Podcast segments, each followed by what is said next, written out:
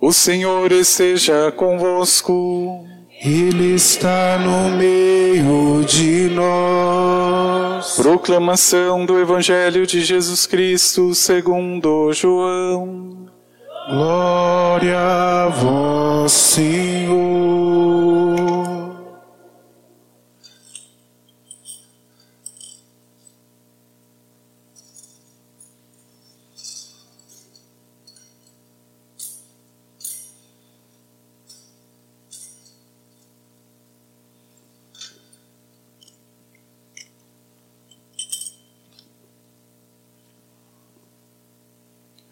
Ao anoitecer daquele dia, o primeiro da semana, estando fechadas, por medo dos judeus, as portas do lugar onde os discípulos se encontravam, Jesus entrou e, pondo-se no meio deles, disse: A paz esteja convosco. Depois dessas palavras, mostrou-lhes as mãos e o lado. Então, os discípulos se alegraram por verem o Senhor. Novamente, Jesus disse: A paz esteja convosco. Como o Pai me enviou, também eu vos envio. E depois de ter dito isto, soprou sobre eles e disse: Recebei o Espírito Santo. A quem perdoardes os pecados, eles lhes serão perdoados. A quem não os perdoardes, eles lhes serão retidos. Palavra da salvação. Glória a vós, Senhor.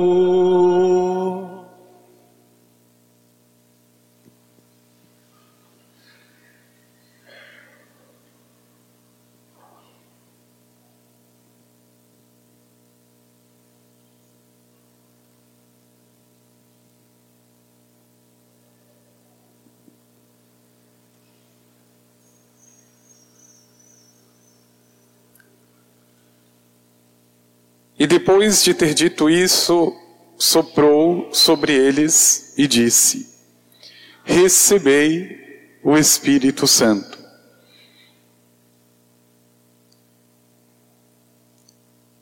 Meu irmão e minha irmã,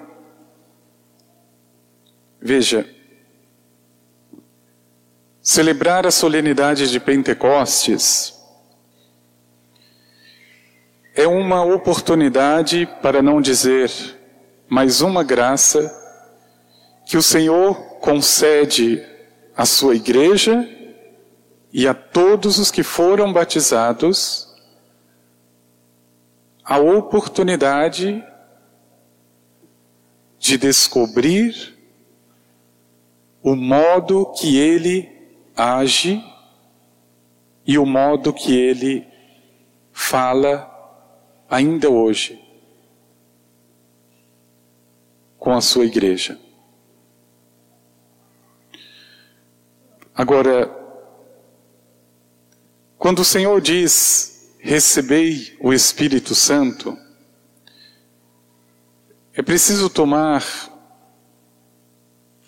um determinado cuidado entre aquilo que é objetivo aquilo que acontece de fato e aquilo que é promessa a ser cumprida, missão a ser realizada. Porque quando o Senhor diz: Recebei o Espírito Santo, Eu poderia simplesmente dizer: Eu já tenho e já recebi o Espírito Santo. Afinal, eu sou batizado. Todo e qualquer batizado já recebeu o Espírito Santo. Por que é que o Senhor insiste todos os anos em dizer: Recebei o Espírito Santo? E perceba, meu irmão, minha irmã, o Senhor não está falando com pessoas que não são batizadas, Ele está falando com a sua igreja. É claro que no contexto dos apóstolos, ali, no nascimento da igreja, a efusão do Espírito Santo e a graça de Pentecostes acontece para iniciar um caminho novo do mesmo plano de Deus. O mesmo. Não é outro plano. A salvação não muda de tempos em tempos, ela é a mesma para todo e qualquer ser humano e todo e qualquer tempo. Agora, quando o Senhor pede para que você receba o Espírito Santo, na verdade o Senhor está dizendo: conheça de tal modo, experimente de tal modo, receba de tal modo que dê fruto. Que dê fruto. Não é o fato de ter o Espírito Santo que assegura o fruto. Não é. É a maneira é o modo com que eu recebo o Espírito Santo. Porque se fosse assim, não seria nada racional buscar todos os dias a minha santidade. Eu já tenho o Espírito Santo, não preciso mais lutar pela minha santidade. E não é isso que o Senhor está dizendo.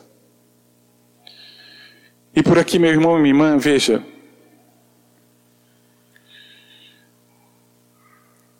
A grandeza do plano de Deus, ela sempre vai encontrar o nosso coração, seja ele como estiver.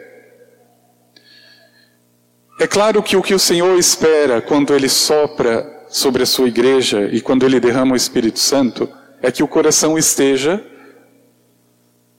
na melhor das hipóteses, em comunhão.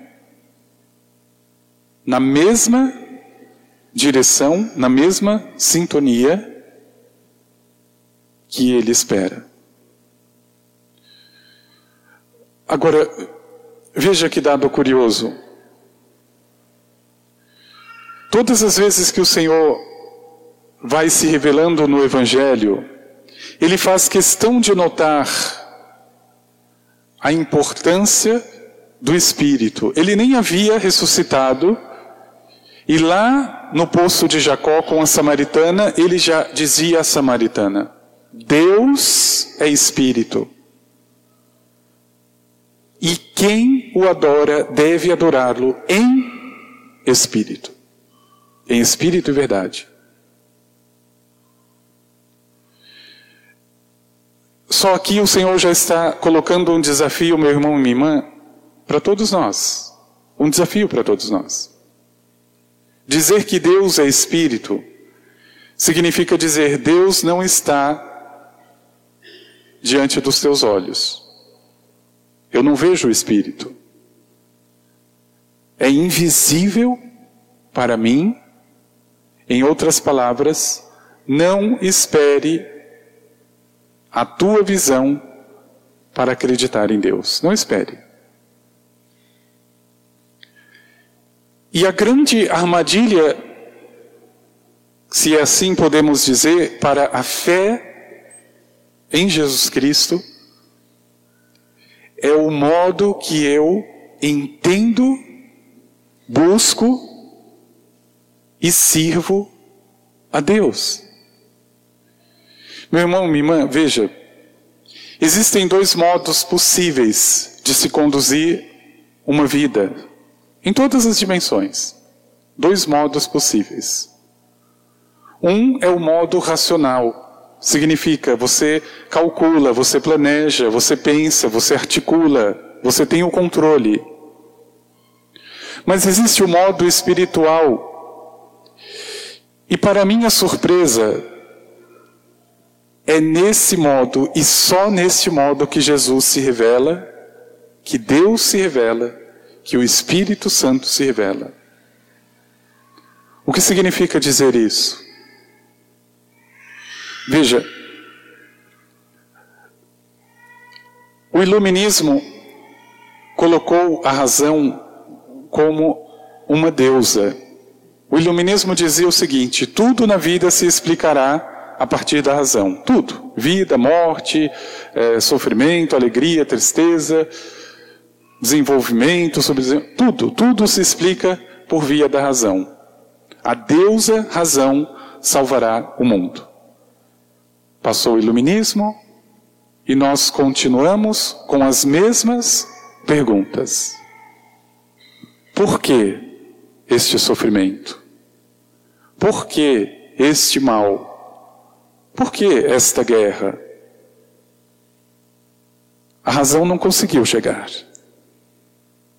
Para o desespero do ser humano, a nossa razão tem limite. Tem limite. Não estou dizendo que é contrário à fé, que a fé seja uma coisa irracional, que eu tenha que fazer as coisas de qualquer jeito, não é isso. Mas o que o Senhor está dizendo quando Ele pede, recebei o Espírito Santo, o Senhor, meu irmão, minha irmã, está dizendo, eu estou na outra direção. Na outra direção. Parece meio estranho, parece meio absurdo dizer isso.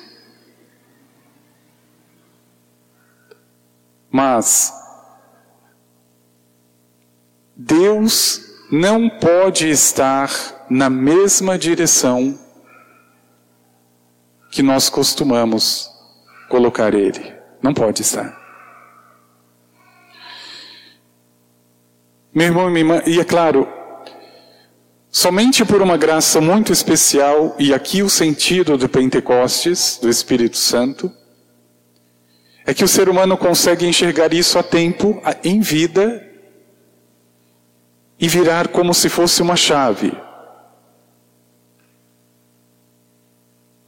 Veja, O homem tentou pela razão explicar todas as coisas, mas ele se depara, por exemplo, com o mistério da morte. A razão não consegue chegar até lá. A neurociência avançou tanto que não consegue explicar o que vai acontecer depois dessa vida. Não consegue. A física quântica, e seja qual for a ciência, não consegue responder os enigmas mais profundos do ser humano. E veja,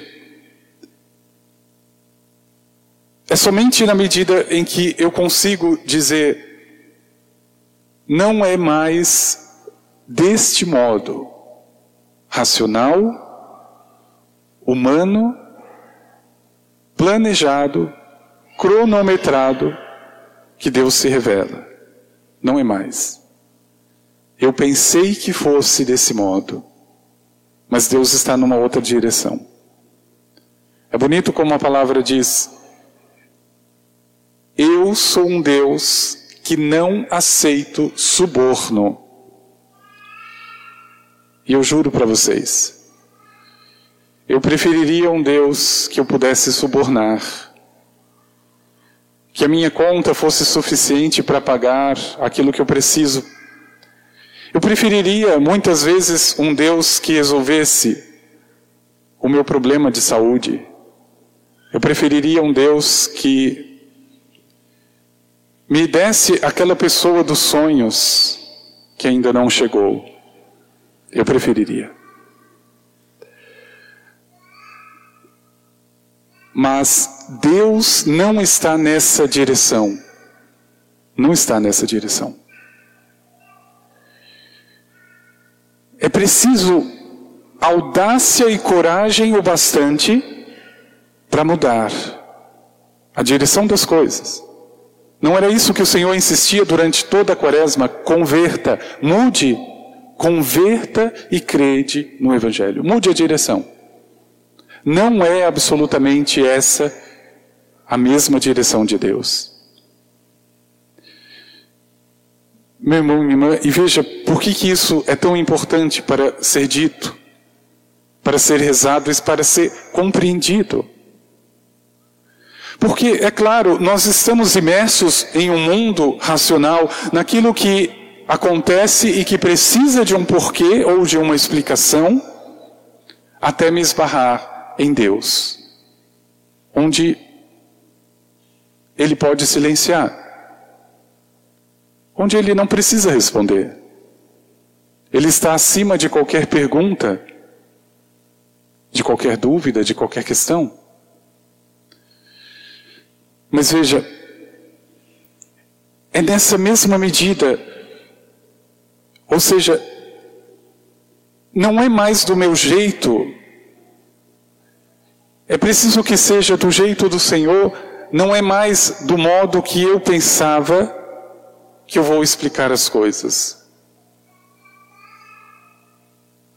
Eu me torno sereno e humilde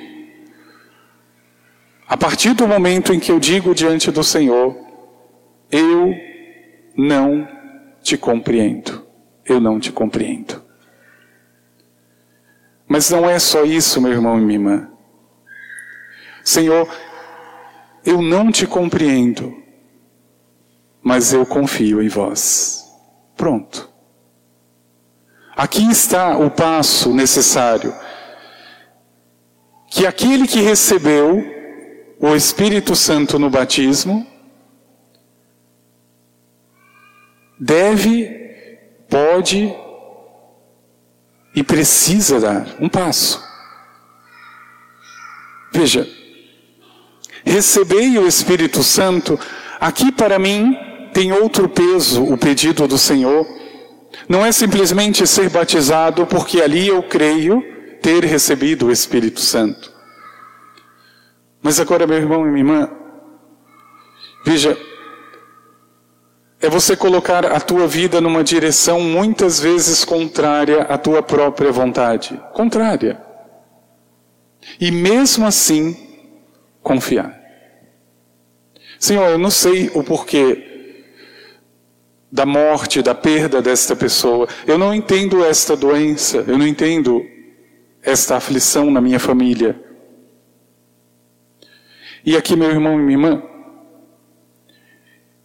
eu deixo o modo racional, objetivo desse mundo e eu começo a entrar no modo de Deus,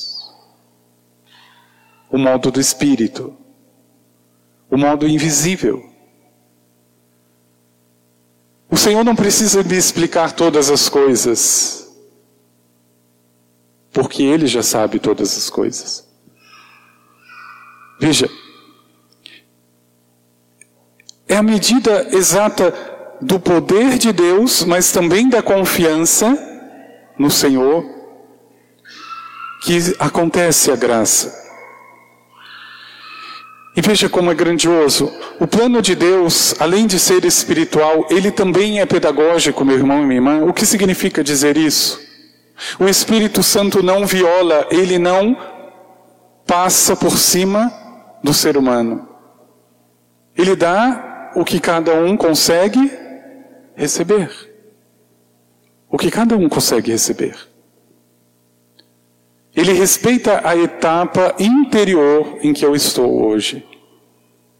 E antes de me dar, ou antes de oferecer o próximo, ele me prepara.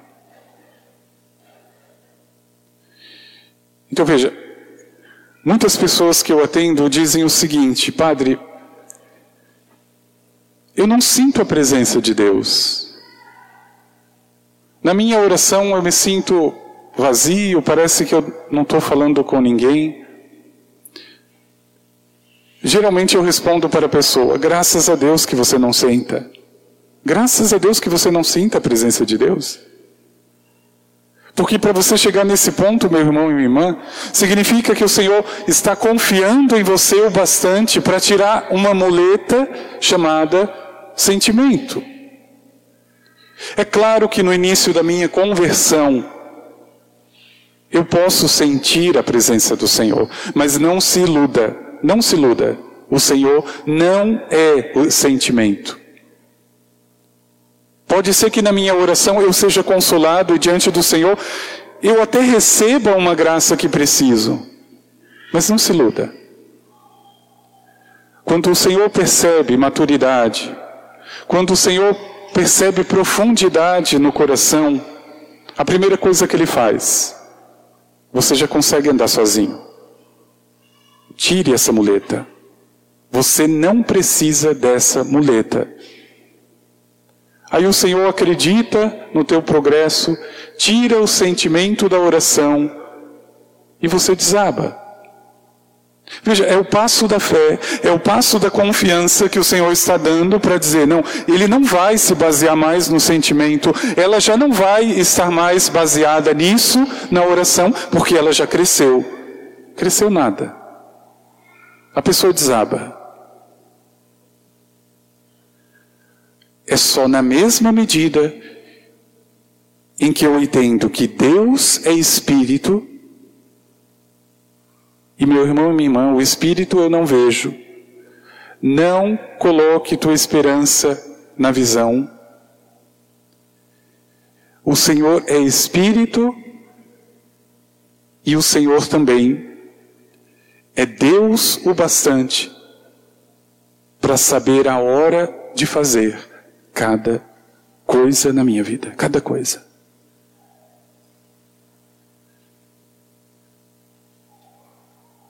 O problema é que Deus precisa estar dentro do meu modo. Dentro da minha razão.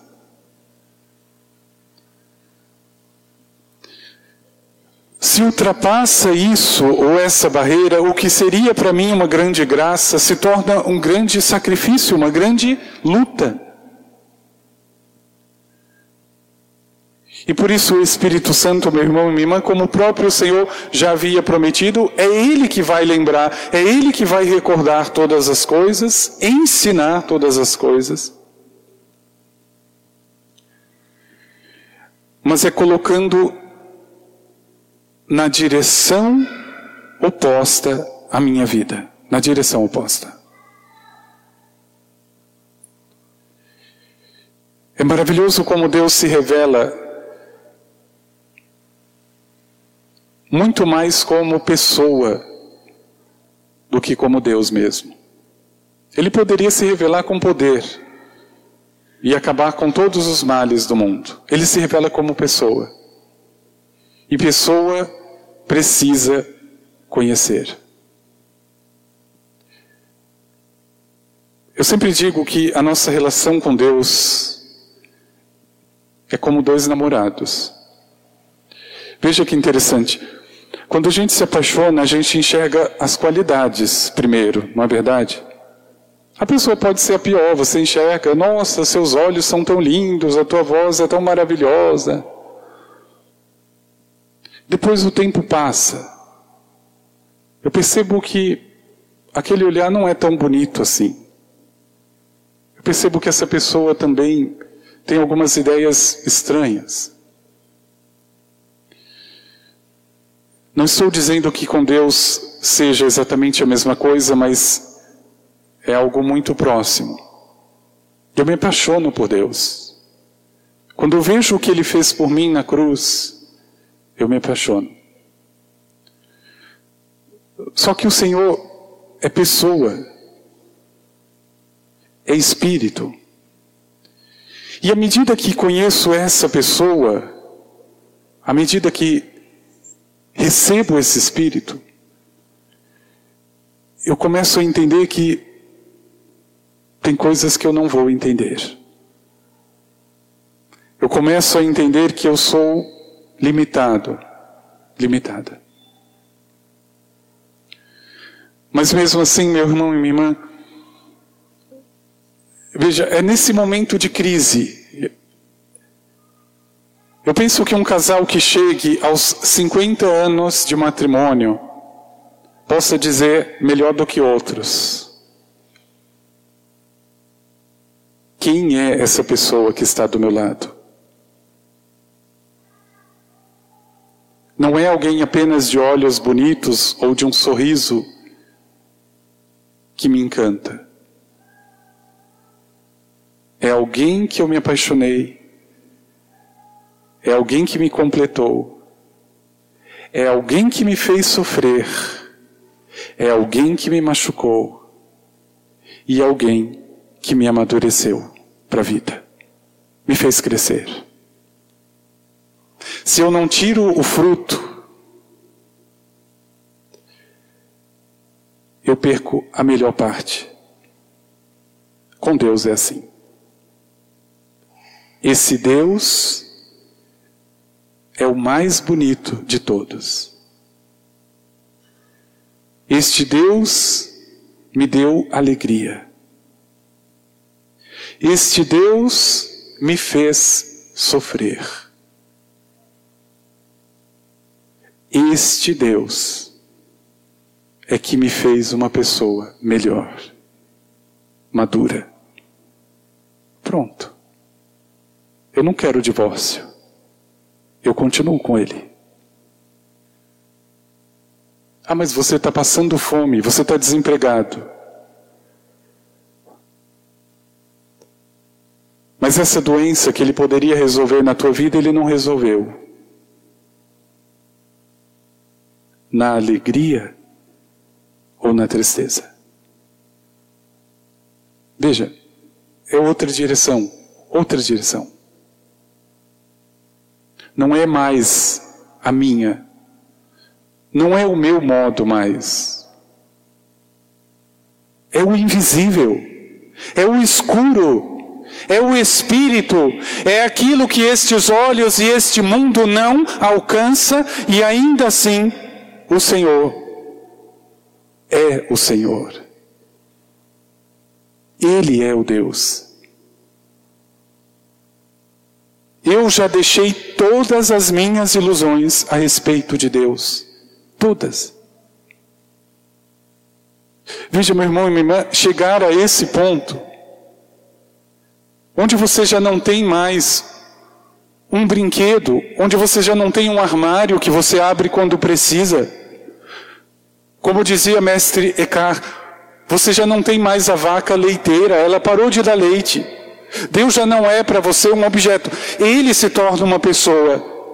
E como tal, ele vai te amadurecer e ele vai te machucar. Exatamente para te amadurecer.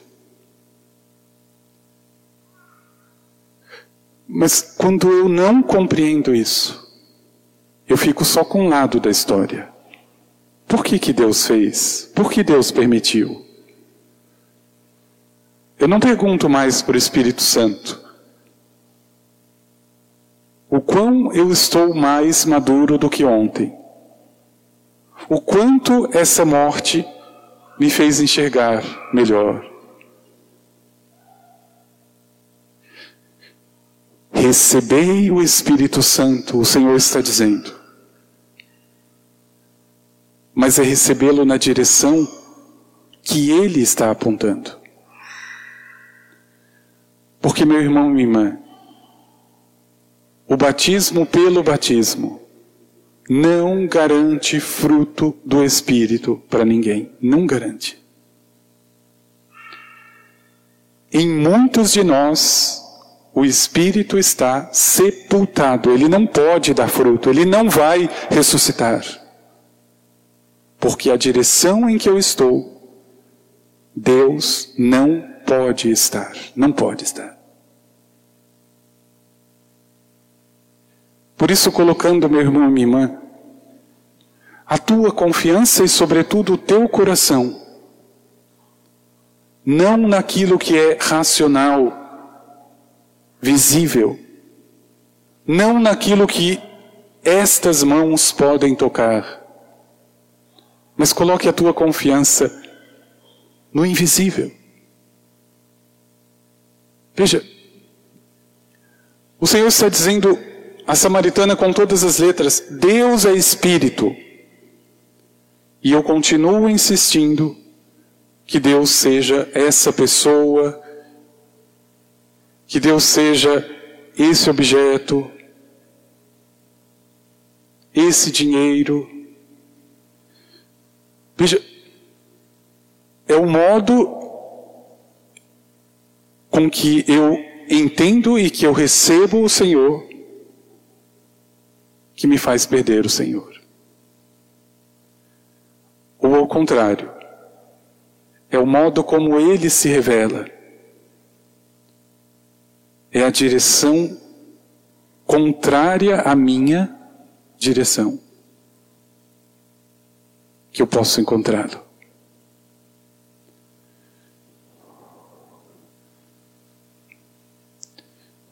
Em qual direção você está, meu irmão e minha irmã? A única resposta a essa pergunta: quais são os frutos do Espírito na tua vida? Precisa lembrar. Os frutos do Espírito são benignidade, bondade, mansidão, caridade, continência. As obras da carne já são manifestas, diz Paulo. Os frutos e a obra do Espírito: justiça, paz, benignidade, bondade, caridade.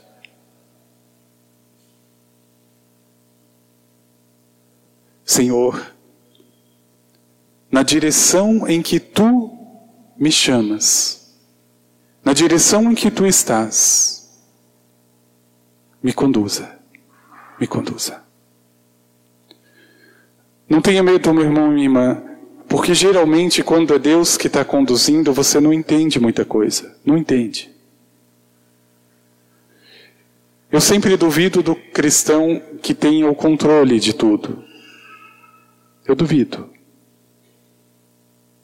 Porque quando o Espírito Santo começa a agir na vida de alguém, a primeira coisa que ele faz é tirar tudo do lugar. Tudo. Aquilo que eu gostava parece que eu já não gosto. Os lugares que eu ia eu já não gosto de ir. É assim. Precisa entender? Não. Precisa aceitar.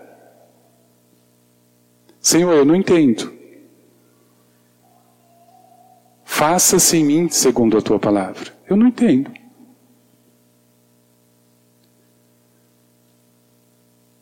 Coloca, meu irmão e minha irmã, no teu coração esse desejo sincero, porque isso é o Pentecostes. Não são línguas de fogo pura e simplesmente. Não são sinais grandiosos. Mas é uma direção é um modo de ver a vida como eu nunca tinha visto antes. Pedindo essa graça ao Senhor. Sabendo de antemão que na direção em que está o Senhor, pode ser que não estejam as coisas que eu amo. E mesmo assim, é a melhor direção que eu posso tomar. Vamos pedir ao Senhor.